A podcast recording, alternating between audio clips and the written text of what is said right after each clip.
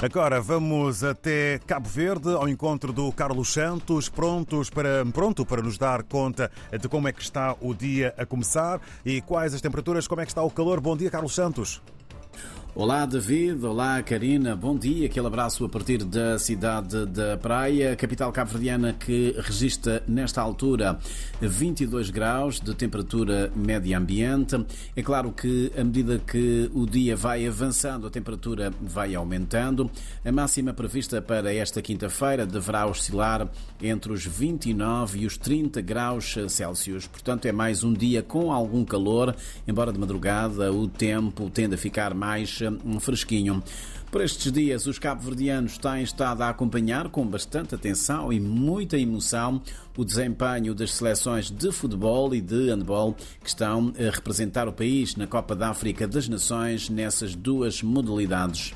Um pouco por todo o país, as pessoas se aglomeram nos cafés, nas planadas, nas praças para assistir aos jogos dos Tubarões Azuis. E de facto, eh, quer no futebol, quer no handball, não faltam motivos para comemorações. Digamos que por estes dias a autoestima eh, coletiva está em alta eh, com a performance das duas seleções. Já sabe que no futebol a equipa das Ilhas vai defrontar nos oitavos de final a seleção da Mauritânia. O jogo está marcado para o dia 29, eh, próxima segunda-feira, às 17 horas locais, menos uma hora em Cabo Verde.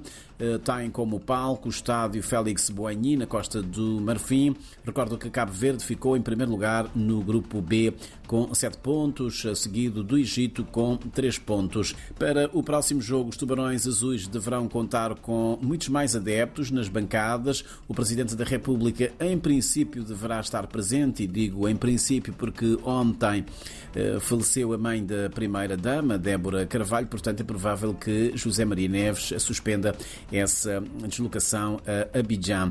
Seja como for, a TACV, a Transportes Aéreos de Cabo Verde, tem agendado um voo especial para a Costa do Marfim, precisamente para a próxima segunda-feira. A iniciativa conta com a parceria de uma agência de viagens. A ideia é permitir que mais cabo-verdianos possam apoiar a sua seleção nacional no jogo decisivo dos oitavos de final do CAN 2024. Hoje vai ser também um dia de grandes emoções. A seleção cabo-verdiana de handball masculina joga hoje para as meias finais eh, do Campeonato Africano das Nações, que decorre no Egito. A equipa de todos os cabo-verdianos defronta a seleção da Argélia. O jogo está marcado para as 17h30, portanto 5h30 da tarde, em eh, Cabo Verde. Breves notas da atualidade nacional o Banco Mundial vai disponibilizar 40 milhões de dólares para obras de reabilitação no município de Santa Catarina eh, de eh, Santiago.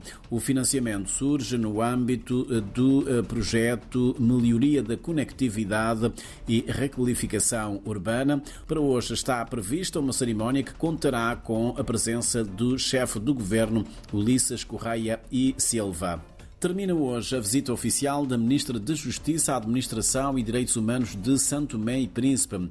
Ilza uh, Amado Vaz manteve vários encontros e reuniões de trabalho com governantes cabo-verdianos, dirigentes da administração pública e operadores judiciais.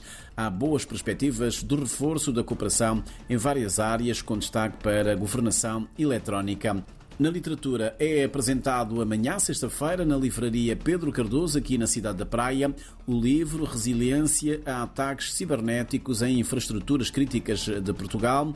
A obra da autoria da cabo-verdiana Anicaila Pereira resulta de um trabalho cujo principal objetivo foi identificar os sistemas de controle industrial expostos na internet em Portugal. Falemos agora de música. Já é conhecido o cartaz da 13ª edição do Creole Jazz Festival, o evento que acontece nos dias 4, 5 e 6 de abril aqui na cidade da Praia. Traz nomes como Salif Keita de Mali, eh, Santrofi do Ghana, Tibau Tavares de Cabo Verde, Hermeto Pascoal do Brasil e Steve Coleman eh, dos Estados Unidos da América. A organização promete muita música para os três dias do evento, que tem como palco a pracinha da Escola Grande no Platô. Criou Jazz Festival, que, eh, como sempre, tem a RDP África como rádio oficial.